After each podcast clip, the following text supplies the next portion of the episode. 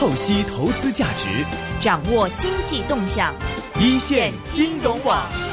好的，现在我们电话线上呢是已经接通了中央人民广播电台华夏之声证券大本营的主持刘云老师，刘云老师你好。呃，各位好，大家好。嗯，刘云老师，在今年七月份以来呢，在进入下半年之后，大家普遍预期说，今年 A 股方面在下半年应该会迎来一些比较不错的表现。但是进入下半年之后，我们也确实看到整体气氛上是有好一些，但是在这个整个大势的表现或者是股份的变化当中，还是颇具集中性的。问一问您呢，在整体下半年的话，A 股方面的状态，还有目前的这样一波走势，您的看法怎么样呢？呃，好的。首先呢，在下半年就七月份开局的时候呢，市场呢是经受了一下呢 IPO 呢稍稍提速啊这样的一个冲击啊，因为在六月份呢市场的反弹当中呢，是包含有这个 IPO 呢稍微的一个降速，然后证监会呢出台了呃，包括呢像减持新规啊等等这样一些政策，同时呢整个流动性上面呢，央行也有所维护啊，所以六月份呢走出了一个持续的一个反弹。那进入七月份之后呢，可以看到，呃，一方面呢，就 IPO 呢稍微提速之后呢，市场呢显得啊将信将疑，显得呢有点担心。表现为创业板这边呢，就走势呢非常的摇摆，非常的动荡，甚至呢出现过呢单日啊百分之五这样的一个下跌。在上周一的时候，创业板呢是可以说是暴跌，呃，A 股当中呢有五百多只股票呢出现跌停。但在这样一个过程当中呢，市场又出现了另外一个现象，就是啊，这个呃蓝筹股啊，蓝筹股当中它分成几个类型，包括呢就白马股，就业绩比较好、估值比较低、行业龙头的这批股票啊，偏白马的股票，还有一批呢就是权重股啊，主要是呃呃传统的这个银行啊这些，再加上呢煤灰色舞，就煤炭、有色、钢铁等等这些周期股。那么在这个七月份呢，市场调整的时候呢，他们是出现了一个接力的一个走强。那么这个走强呢，走的还算比较有气势啊，特别是呢，周期股在这个呃这个中国经济上半年的经济增速呃超预期啊这样的一个背景之下呢，他们出现了一轮啊比较连续的一个上涨。同时呢，白马股呢经过调整之后呢，又有所走强。再加上呢，关键时候呢，像银行这样一种最大的权重股，嗯，呃，逆势呢拉升。所以从沪市上面来讲，或者从上证五零啊、沪深三百啊这样一些这个跟权重相关的一些板块来看，其实走的呢是相当的一个强的啊。包括呢，像今天我们可以看到呢，创业板的整体低开啊，横向啊弱势整理，但是呢，主板当中呢，像呃沪市。还是继续呢创出了这次呢反弹的一个新高。啊，就可见呢市场在这种结构性的演变当中，大家呢有点看得明白，然后呢呃也可以看到呢，包括国家队，包括海外资金，呃在 A 股的动作呢比较大，似乎呢得到了市场的这个呃某些力量的一个参与。啊，所以到目前为止呢，对对市场走势来讲呢，我觉得是一个分化。啊，分化当中的这个。权重周期下，白马呢还是走出了非常强的一个走势。那么如果说在 A 股呢，现在呃是既有风险啊，也有这个机会啊。呃，仓位呢倒不是一个决定性的一个东西，就是如果你做的是偏题材的、估值高的、跟扩容呃压力比较大的这些呢，就是波动会比较大，风险比较大。相反呢，跟国家队站在一起的。呃，买入的这个标的呢，偏海外资本喜欢的，呃，等等这样一些呢，在这个阶段当中呢，还是有所收获，而且收获呢，常常是来的这个超乎预期，就是在市场当中当呃动荡当中呢，它会突然走强，呃，给出呢意外惊喜。嗯，嗯呃，但是其实我们也看到啊，这个另外一方面的话，在整体资金面或者是中央的一些这个表态上面，包括之前有开的这个中央金融工作会议方面，金融去杠杆这个问题，现在也是这个大家很关注的一个话题呢。包括说在国内的一些巨企之间也是发生了这些并购方面，呃，包括要限制海外并购啊等等。其实，在资金面这一块，如果说伴随着一个呃收水的一个预期的话，那么在这样一个大环境里面，其实您看对于这个 A 股的影响会有多大呢？呃，从这个呃资金面上面来讲呢，也是呈现出一个就是说一个挺有意思的一个现象。嗯，首先呢，像六月呃下旬就中下旬的话呢，资金面呢虽然是偏紧，但是实际上央行呢，呃，货币投放的力度呢也是比较大的，基本上包含有天量的这个呃强制借贷呃便利啊、然后逆回购啊等等这样一些组合，所以使得这一次呢这个呃六月六月中下旬的这种半年的资金最紧的状况呢是没有出现了这个真正的资金的这个偏紧。我觉得跟两千零一二年那次的压力测试相比，今年的。呃，年终这个阶段呢是非常平稳的一个过去。第二一个呢，就是呃，大家都知道呢，这个前前段时间呢开了这个中央金融工作会议，大家也预期呢比较高。那么从提的这个调子来讲呢，当然强调呢要金融要服务实体经济啊，呃，强调呢要从严监管啊，强调要深化改革等等这些措施上面呢是比较严厉的啊。但实际上的操作方面呢，我们可以看到，呃，总体呢在。呃，提这个货币政策上面呢，是稳健当中呢，去掉了前段时间一再强调的中性，所以最近呢，其实流动性呢是偏宽松的。但今天又有所不同，今天呢，呃，隔夜的这个拆息呢是有出现一个明显的一个回升。但央行呢，在逆回购上面投入的规模也非常大，今天央行投放了三千五百亿的呃不同期限的一个逆回购，呃，相当于呢是净投放呢。是达到了两千两百亿这样的一个水平啊，所以是流动性方面呢，A 股有可能面临一个阶段性的又偏紧的一个状态，就七月呢下旬啊，资金面呢又会略紧一点。但央行呢投放货币的力度呢是比较大的啊，这个呃可能会采取的一个结果呢，最终呢就是被对冲、被综合这样的一个效果，但是会略微紧一点。第二一个呢，就是从这个。呃，去杠杆和防风险的角度来讲呢，呃，应该说央行的动作也比较大。另外呢，不同的监管部门呢也开始呢有所协同。那么体现的，我觉得最直接、直接的可能就是最近的一个呃很热门的一个事件，就万达呢大手笔在卖这个资产，是然后融创呢去接盘，接盘的过程当中呢又产生变盘，啊，又拉了复利呢来接盘。那这里头呢，我觉得呃，至少可以看出来呢，像万达这种负债率比较高啊，这个战线拉得很长，同时呢，在海外有大手笔投资的，确实呢是面临一个去杠杆和降低风险的这样一个要求。呃，行内也在传各种各样的传言，但不管传言是真是假，至少呢，我们看到一件真的事，就是万达呢在卖资产，然后呢在降低呢它的负债率啊，在收缩它的战线。这个应该是很真实的一个结果了。那么从融创来看的话呢，它呃利用了这个呃这两年的房地产卖的不错，手里呢也握有不少现金，那么借机呢在扩张。但在扩张当中呢，可以看出来呢，他还是没有能够如愿，就是自己一口子呢吃下万达的这个六百多亿的资产，还是要分成两笔，其中一笔呢要给这个呃富力来接盘。这也可以看到呢，即使融创呢有心的要加杠杆，呃账上也有点钱啊，万达也愿意加借给他一些钱，但是呢最终呢他还是不能够呢过高的这个加大自己的一个呃负债的一个一个情况，这个可以看出来呢政策它的复试面呢还是比较宽的，对对万达呢有影响，对融创呢看起来也有点影响。同时呢我们从助力呢在据说呢在签约的时候呢还砍价。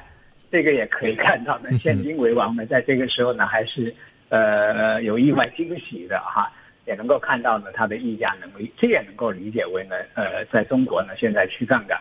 应该是一件很重要的事情，也是呃呃推得很紧的一个事情。我觉得这个呢，大家是可以注意到的。所以从呃对保险机构的要求来看的话呢，整个。中国经济呢，去杠杆呢，应该是有有计划的在进行当中。那么其中呢，重中之重呢，就是防止一些大型的一些民营企业呢，它的过度的负债和资产向海外转移之后所产生的一个问题。另外一个呢，重点呢，应该是国企的这个去杠杆啊，国企的降低杠杆。那国企的呃降低杠杆当中呢，其中呢就包含了有混改。所以最近呢，还有一个事儿，就大家在讲说。呃，联通啊，联通混改呢会引入一些民营的一些企业，这也是通过注资或者呃改变的经营方式、公司治理等等这些呢来防止风险。所以我觉得降低呃整个呢杠杆率和防止风险呢是这个阶段的国内呢非常重要的一件事情。那么在这个过程当中，我觉得现在有一点未解的地方，是银行啊作为呢中国呢金融载体当中的核心的一个发动机，它的风险是在降低还是风险呢在提升？嗯，如果它风险在降低，那么现在银行股呢走强，呃，这个呢就有一个基本面的一个支持。是如果这个阶段呢，哎，它的风险其实有可能会局部的暴露，要消化。嗯最近的走强呢，就走的有点奇怪。是，其实我们看那个最近在 A 股方面变化比较大的，像万达方面的股价呀等等，很多的这些这个企业的股票出现的这种异动的情况，都是来源于首先的债方面的一些不稳定。那么债市出现了一些诶明显的变化之后，股市方面就跟随出现反应。包括现在除了这些企业之外，地方债一些地方政府方面，我看这个债务情况也很严重啊。江苏债务就居首，破了万亿，八省的债务也都是超过红线。其实这样的一个负债的情况下，其实我们在选择 A 股股票的时候，是不是应该更多的把这个评判的一个目标跟标准去摆到负债这一边，看一下这个业绩之余呢，概念之余呢，还是关注这个负债比较低的，然后这个相对这个呃资金链比较健康一些的，然后同时业绩支撑的这样的一个逻辑，可能是接下来的一个选股的思路，应该是这样吗？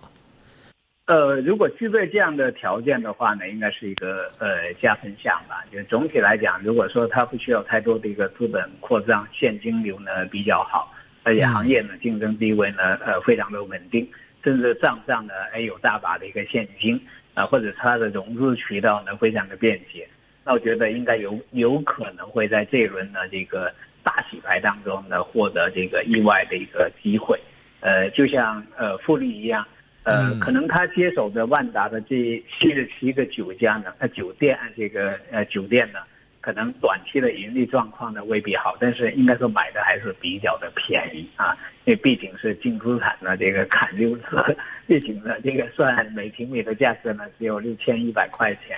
呃，应该是这个样子。就负债率低的企业呢，在这个过程当中呢，会有额外的机会，或者说看风险的能力呢会更强一些。嗯哼，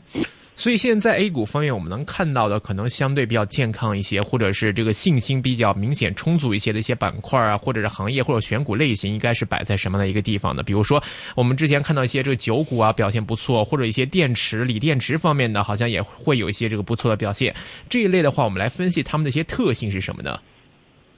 我觉得 A 股呢，实际上投资逻辑呢，它在不断的梳理当中呢，是不断的在延伸的。一年半以前呢，可能市场呢在防御当中呢寻找进攻的机会。那当时呢，这个重点的品种呢，就是像茅台啊，就白酒这些，嗯，呃，就食品饮料这些，然后家电，家电呢，其实从去年以来呢走得非常强。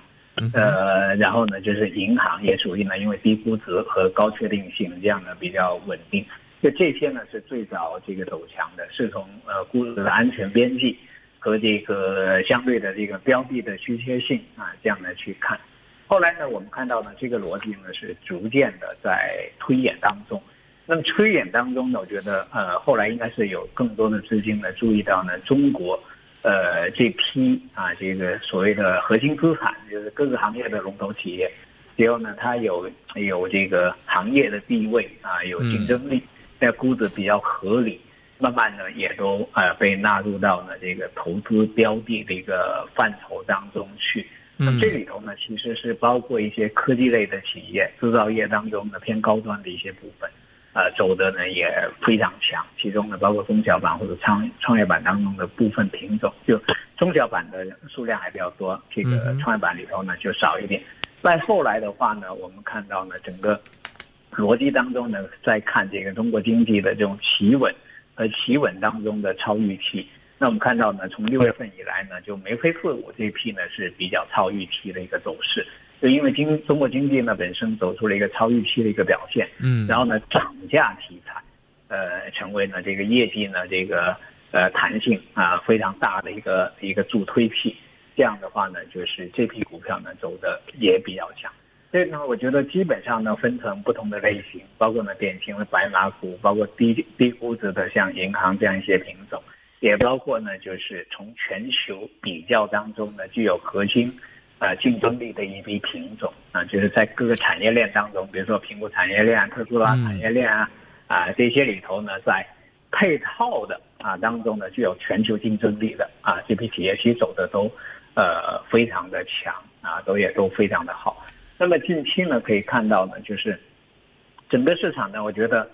呃呈现出呢一点比较有趣的一个变化吧，就是呃从资金面的角度来讲呢，A 股其实已经很难啊出现了这个所谓的所谓的资金推动的这样一个现象。也就是说，这个市场呢，它没有太多的增量资金，但是呢，资金呢是暗流汹涌，它是在现有的这个市场体系内部，它是不断的在筛选呢它的一个最优配置，这个过程当中呢，就会不断的此消彼长，甚至有某个阶段的时候呢会走强，然后呢过一个阶段有新的热点出来的时候会有轮动，会有替换啊这样的一个关系，其中呢其实也包括一些题材类型的股票，就是。呃，典型的呢，比如说像前段时间的这个新能源板块啊，就是跟有色相关的、跟资源相关的啊，跟这个锂锂能这些相关的也走得很强。包括今天 A 股的走势当中呢，也可以看到呢，就军工板块呢走势呃比较强。为什么呢？因为 A 股是会重视说八一是不是要到了？今年呢是建军呢这个九十周年，会不会呢有阅兵啊等等这样一些事儿？啊，所以呢，今天呢，在市场呃波动当中呢，下午开始呢，这个军工板块呢就走得比较强。然后呢，从昨天呃这个上周五的时候呢，我们可以看到呢是福建板块，呃走势呢比较强。因为大家可能会想的就是一个传言是说福建的港口呢要做一个整合，另外一个呢中期点的一个一个事件呢，就是九月中旬的时候呢，这个金砖会议呢会在呃。这个福建那边呢开，所以呢也可以看到呢这种资金的躁动。我觉得 A 股呢现在是多逻辑啊并存，有不同的题材、不同的东西呢在做，但它很核心的地方呢就是，呃业绩和成长呢它是持续性的，然后呢哎题材上面呢它是阶段性的，就是跟知识这个相关的。然后呢，从轮动的角度来讲呢，它要看阶段性的市场情绪，对哪些板块呢更敏感一点，走势呢更好一点，那么这里头呢就机会呢就更多一些。它其实是一个一个小圈一个小圈的一个组合在一起的一个滚动的一个关系。但基本上可以看到呢，就是创业板呢现在很难出现整体的一个走强，它是一种调整呢在深化也被市场呢呃越来越这个认同的这样一个情况。所以呢，我们看到呢，在七月份以来呢，IPO 呢稍微一提速，那么它的整个走势呢就走得比较弱。第二一个呢，我们看到创业板当中呢有一些公司，确实是啊恨铁不成钢，就是呃因为公司小或者因为行业波动啊，然后出现了业绩的这种波动，也给大家的这个呃投下了比较多的一个阴影，就比较担心。比如说乐视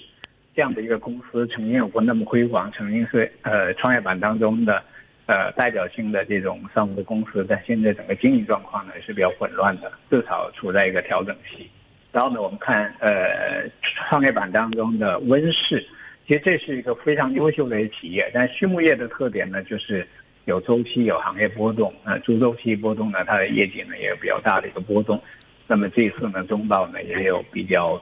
多的一个业绩回撤啊，那也会有影响。还有一些公司呢，整个业绩呢就完全都不靠谱。一会儿呢一增一会一减的这样的呢，影响到投资者呢参与这类品种的一个兴趣。所以目前来看的话呢，A 股市场呢可能会产生了呃两种呢特别的现象，但是是由一个因素呢导致的，就是 IPO 的提速会导致呢这个大量平庸的公司供应呢会增加，所以平庸的公司呢会估值呢会面临了比较大的一个压力。然后呢，A 股呢，它的投资的就配置的价值呢还是在，甚至呢赚钱机会呢局部也还是有，那么就会使得呢有特点的很优秀的一些公司呢，在这个过程当中呢，它出现了逆势的啊这种走向，我觉得这两个现象呢都是存在的。除此之外呢，可能看 A 股呢要额外重视的就是。目前的 A 股呢是在强有力的控制之中的，这种强有力的控制呢，就包括它的监管层呢现在很强势，它有很多规则由自己呢来定义。第二一个呢，就是 A 股当中呢，现在毕竟有国家队在场，而且国家队呢经过一年半的啊将近两年的在 A 股的练力之后，它的整体的控盘能力呢是非常强的啊。嗯，所以呢，他在拿捏这个市场的进退的时候，我个人的观察呢是变得比较游刃有余啊，因为他在这地方呢也待了有两年，对这个市场的这个风土人情，他有相当的一个了解。然后呢，我们再说一下极端极端的，其实你你看他在这个整个市场的过程当中呢，他也掌握了这个市场当中的过往。呃，起伏的一些核心机密，对吧？徐翔也被抓进去，也问了怎么怎么搞的，对吧？嗯，各种乱搞的都掌握的很清楚，所以能够感觉到呢，这方面的控制能力呢是比较强。另外呢，但是跟国际资本呢在 A 股市场上面呢，可能也有了呃更多的活动空间和话语权，也有一定的关系。明白。好的，时间关系，今天我们和林老师先聊到这里，非常感谢你的分享，谢谢。好，拜拜。